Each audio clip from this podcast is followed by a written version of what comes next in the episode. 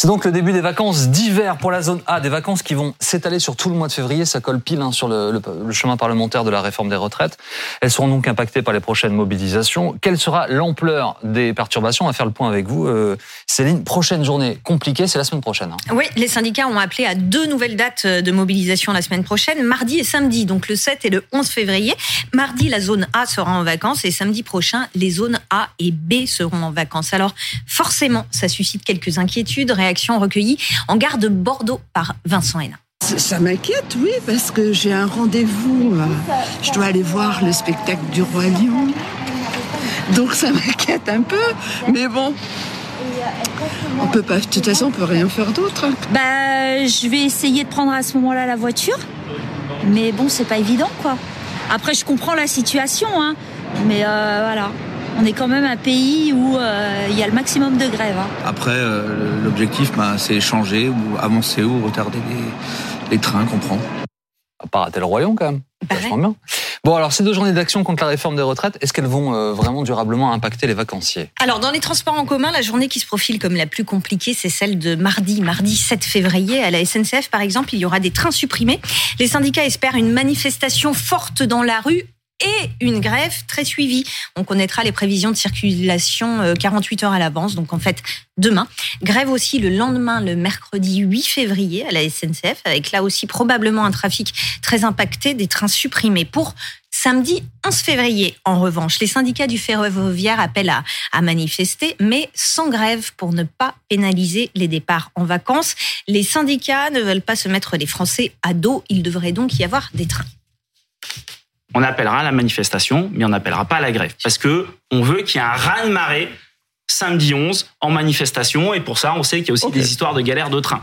Et enfin, si vous prenez l'avion, il y aura aussi des perturbations. Mardi, un préavis de grève a été déposé par les contrôleurs de l'USAC CGT.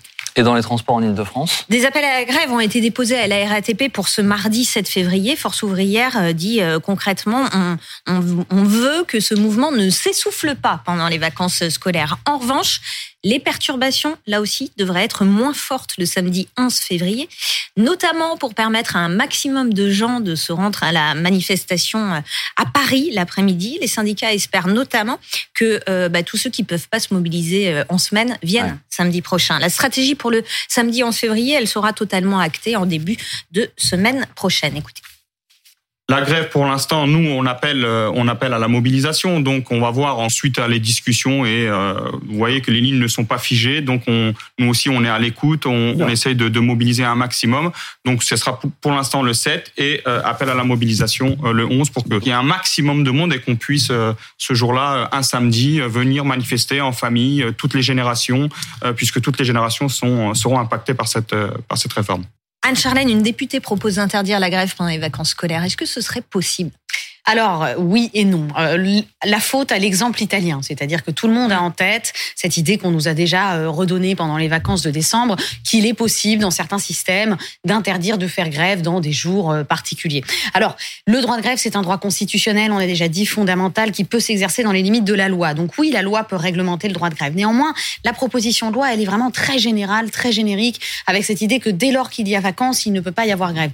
Là, on serait quand même dans un vrai souci de l'égalité parce que il faut arriver à ce que vous ayez à la fois un équilibre pour préserver le droit de grève dans son intégrité, donc dans la force d'inertie, dans la force de blocage, mais aussi la continuité des services publics. Donc, on peut régir le droit de grève, on peut encore le limiter, évidemment. On peut toucher, par exemple, à la loi sur le service minimum qui existe depuis 2010, mais euh, tout ça dans un équilibre qu'à mon avis, la proposition de loi, là, est loin euh, de préserver. C'est pas un peu le cas déjà pour les, euh, les infirmiers, les médecins hospitaliers? Exactement. Alors ça, c'est des services d'urgence où justement mmh. vous pouvez établir sur une urgence ou dans, dans ce cadre-là, eh bien, le service public doit continuer. C'est le cas aussi dans pas mal de services qui sont concernés par la loi sur le service minimum et qu'on qualifie souvent de services publics d'accueil, comme l'école, les transports sport, etc., où vous devez de toute façon avoir euh, des fonctionnaires qui sont en poste, même euh, pendant les mouvements de grève. Donc c'est possible, mais dans certaines limites. Alors, pour les personnes qui ne prennent pas les transports en commun ou qui, du coup, vont prendre la voiture, mmh. euh, il y aura aussi des grèves dans les raffineries. Du coup, est-ce qu'il va y avoir une pénurie aux stations-service? Non, rassurez-vous, pas de risque de pénurie dans les médias pour la semaine prochaine. En fait, la CGT voulait poursuivre sa mobilisation dans les raffineries lundi 6 mardi 7, mercredi 8, donc pendant 72 heures. Finalement, ce sera pendant 48 heures, lundi et mardi. Et il n'y aura pas d'arrêt des raffineries. C'est ce qu'a annoncé la CGT jeudi. Et je vous renvoie à la fin de cette émission, nous reviendrons sur le bioéthanol. On se demandera si c'est vraiment économique et vraiment écologique. Bon, lors des précédentes journées de mobilisation, Céline, le personnel des remontées mécaniques s'était mobilisé. Est-ce que les vacanciers qui partent au ski peuvent être impactés? Écoutez d'abord ce qu'en pense cette vacancière. Elle est pour 15 jours à Courchevel, on savoir. Bah, écoutez, euh, c'est sûr que les gens, s'ils veulent rouspéter, euh, ils ont peut-être raison. Mais bon, de là à priver les gens de vacances, euh, c'est un peu bête, quoi. Alors s'il n'y a que quelques remontées de, de fermées, peut-être qu'on sera satisfait du reste, on comprendra. Mais si tout est fermé, ben là, on sera très déçus. Alors c'est vrai que là aussi dans les stations, on sent que les syndicats tentent de ménager les vacanciers. Écoutez ce que nous disait euh, en début de semaine Pierre Scholl de la CGT des remontées mécaniques. Antoine Forestier l'a rencontré à Courchevel. Alors c'est très compliqué de trouver l'équilibre, d'autant que nombre de, clients sont aussi avec nous euh, quand on les entend parler. Ils viennent vers nous et nous disent qu'ils nous soutiennent. Notre métier, c'est euh, qu'ils aient du plaisir, qu'ils aient des vacances. Et euh, effectivement, c'est compliqué. Il faut trouver un équilibre. Et voilà, on, a entendu dire qu'il n'y aurait pas de ski pendant les vacances de février. actuellement, ce n'est pas une réalité. Donc on, va essayer de trouver des moyens d'action.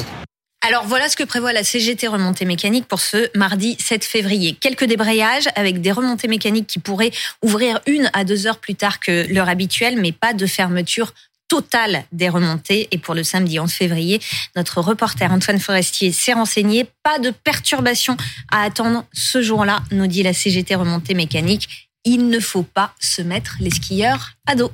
Bon, il y a plusieurs choses, Amandine. La première, et c'est très important, c'est que la semaine qui s'ouvre mhm. euh, je ne sais pas si elle sera capitale, mais elle sera très très importante. Et samedi va être un test particulier.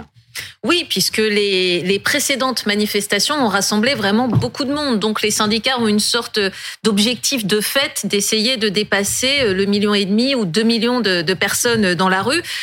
Et euh, cette euh, idée des, des, blocages qui ne sont pas faits pour l'instant, c'est pour essayer peut-être aussi de tenir en longueur, parce que le texte, il va arriver lundi à l'Assemblée nationale, il sera examiné au Parlement jusqu'au 26 mars. Donc, il faut en effet euh, garder des forces et en, en, avoir euh, un peu sous le coude. Dans les sondages, les Français soutiennent très largement les manifestations, ils soutiennent même d'éventuels blocages. Ils sont plus de 55% à dire que s'il y avait des blocages, ils comprendraient parfaitement pourquoi. Mais pour l'instant, des blocages, il n'y en a pas eu. Donc euh, c'est euh, une adhésion sur l'hypothèse de blocage, mais pas sur euh, ah je n'ai plus de train, ah, je n'ai plus d'essence. Et là, on verrait comment évolue l'opinion. on regarde un graphique ensemble, Anne-Charlène. Ce sont les, les, deux premières journées de mobilisation et on a mis des points d'interrogation pour la suite. Mais ce que comptent faire les syndicats, évidemment, mm. c'est d'avoir un mouvement qui continue à progresser avec au bout la date du 11. Le samedi, c'est permettre aux gens qui ne peuvent pas, pour des raisons économiques, se libérer d'un jour en semaine parce que ça leur coûterait trop cher, euh, aussi faire nombre et du coup envoyer un message encore plus puissant. Bien sûr, parce qu'au fond, euh, l'enjeu, c'est la popularité. C'est-à-dire qu'il faut arriver à maintenir ce mouvement euh, dans ce qu'il a de séduisant par rapport aux gens qui sont hostiles à cette réforme. Ne pas perdre d'argent, ne pas perdre de jours de retenue de grève, évidemment, ça fait partie du plan de communication. Et ce blocage des vacances, là aussi, c'était un enjeu. C'est-à-dire, est-ce qu'il faut au contraire privilégier des grèves pour avoir vraiment une grande capacité de misance, ou est-ce qu'il faut au contraire se montrer plutôt euh, en partenariat avec ces Français-là et essayer de les aider? Donc, on se rend bien compte que là, tout est fait pour essayer de capitaliser sur le fait que le mouvement dure et sur le fait que le mouvement continue à séduire. Il faut savoir que c'est pas anodin, d'ailleurs, qu'on déconnecte un petit peu le temps de la manifestation du temps parlementaire. Euh, parce que il y a aussi une idée de relais qui va être pris par le temps parlementaire où la bataille va se poursuivre. Et en fait, c'était aussi très important qu'on ait déjà un démarrage dans la rue. Donc, au fond, pour le moment, on a le sentiment que toutes ces manifestations d'opposition, d'hostilité, elles sont plutôt bien entendu par les Français, plus que le message du gouvernement, message du gouvernement qui se veut pourtant très protecteur. Vous avez un gouvernement qui dit n'embêtez pas les Français qui vont aller en vacances, essayez de le faire dans le respect du travail. Donc pourtant, le gouvernement essaye de se montrer aux côtés des Français et c'est l'inverse qui se produit.